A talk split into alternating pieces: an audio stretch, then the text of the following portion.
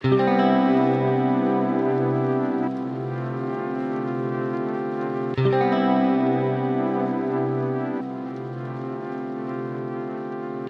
willkommen, Herr Professor Schulz. Herr Schulz, Sie sind ein international renommierter Dirigent, Philharmoniker und Hochschulprofessor. Wir freuen uns total, dass Sie unsere Tagung im Herbst durch einen Beitrag bereichern werden und dazu wollen wir heute ins Gespräch kommen. Herr Schulz, ich glaube, ich erwische Sie gerade als Dirigent im Homeoffice. Ist das richtig? So ist es. Ohne Orchester, ganz alleine. Wie verbringen Sie denn die Zeit im Lockdown ohne Orchester, ohne Auftritte, ohne Musik? Wahrscheinlich alle machen wir doch, versuchen wir wie immer im Leben das Beste daraus zu machen. Und das Wesen, ein wesentlicher Teil des Dirigierens ist ja auch das Vorbereiten oder das Wesentliche einer jeden Tätigkeit ist die Vorbereitung. Und das, was sonst vielleicht so in der Hektik des Alltags ein bisschen zu kurz kommt, nämlich Partituren zu studieren, nicht nur, dass man sie beherrscht, sondern dass man wirklich in die Tiefe geht und vielleicht auch Partituren oder mit Sicherheit auch Partituren, von denen man glaubt, man würde sie kennen, dann nochmal in der Tiefe auszuloten. Das ist das, was ich äh, jetzt äh, nutze, die Zeit, äh, um, um, da einfach nochmal auf eine andere Art zugehen zu können, wie es sonst möglich ist. Gibt es da eine Partitur oder ein Musikstück, das Sie im Lockdown neu kennengelernt und lieben gelernt haben?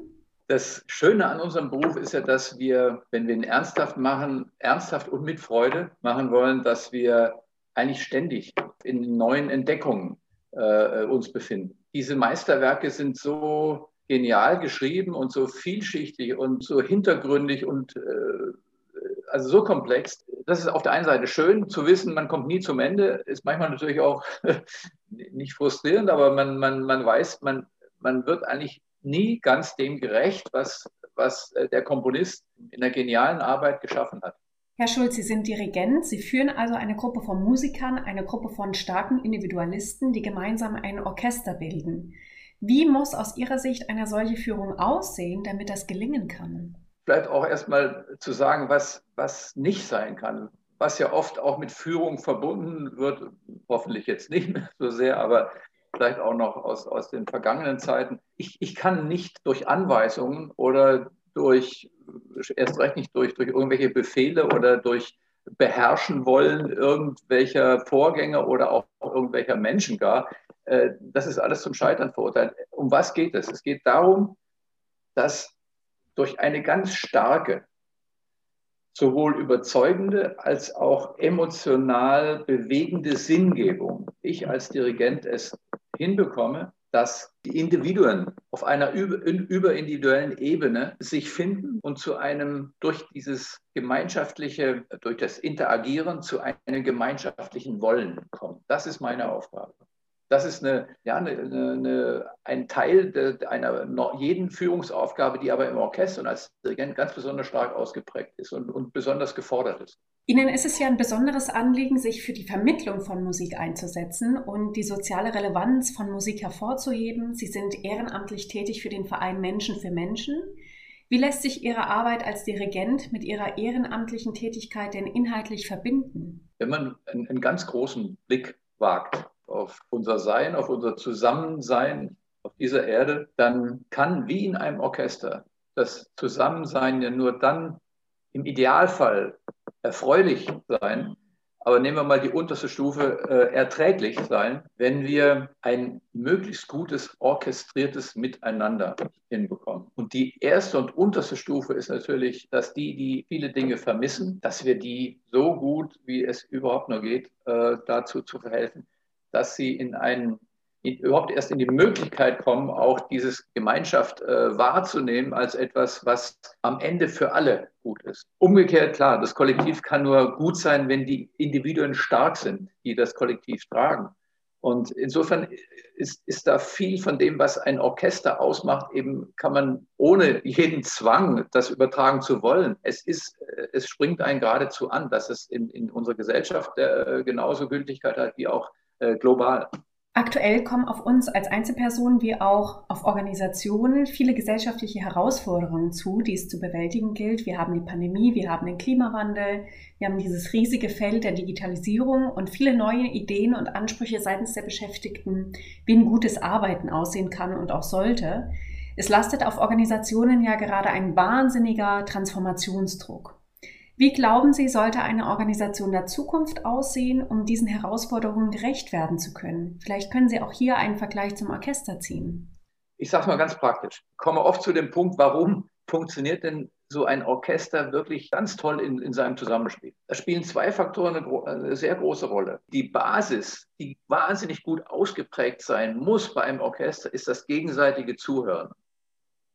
Das Aufeinanderhören, das Wahrnehmen dessen, was um mich herum passiert. Keine Aufführung eines Musikstücks ist so, wie sie beim letzten Mal war und keine wird auch so sein, wie sie jetzt ist. Also es ist ein permanentes gegenseitiges Wahrnehmen und aufeinander reagieren wenn ein, äh, sagen wir, ein Flötist äh, mal einen Anflug einer Grippe hat und eine Phrase nicht so viel Atemluft in der Lunge hat und eine Phrase, die sehr lang ist, mal ein bisschen schneller spielen muss einfach, dann muss, müssen alle darauf reagieren.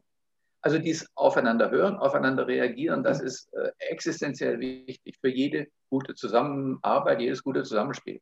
Also ist eine Organisation der Zukunft aus Ihrer Sicht eine, in der die Bereitschaft für Flexibilität hoch ist und wechselseitige Rückmeldungen permanente Anpassungsprozesse erzeugen. Ähm, glauben Sie, dass die klassische Führung in der VUCA-Welt general überholt ist? Je agiler ein System sein muss und je mehr die äußeren Formen sich verändern, desto stärker muss die Führung sein. Und eben das ist jetzt das Entscheidende, stärker in dem Sinne der der, im Sinne der Sinngebung. Wie ich sagte, man mit, mit Anordnung, mit Anweisung, mit bloßen Arbeitspapieren und, und Abläufen ist es nicht getan. Dieses Know-how, das ist inzwischen überholt. Die meisten wissen genau, wie, wie es geht. Aber das Know-why, warum mache ich das? Diesen Gemeinschaftssinn zu entwickeln, der notwendig ist. Der notwendig ist zunächst im ersten Schritt, um überhaupt eine Identifizierung hinzubekommen der einzelnen Mitarbeitenden, äh, mit dem, was zu tun ist. Und die Identifikation ist ja die Voraussetzung, dass ich etwas mit Hingabe mache. Und die Hingabe ist eine Voraussetzung dafür, dass was mit Erfolg geschieht. Also das ist, äh, hängt alles sehr eng zusammen. Wenn wir nochmal auf die Tagung schauen, welchen Zugang werden Sie denn wählen, um über Führung mit den Teilnehmenden ins Gespräch zu gehen? Ich werde die einfach an der Hand nehmen und mitten hineinnehmen ins Orchester, ja, im, im übertragenen Sinne tatsächlich. Ja. Der Titel unserer Tagung lautet ja Vorwärts und Vergessen als Frage. Wo sollten wir aus Ihrer Sicht vorwärts gehen und was sollten wir dabei nicht vergessen?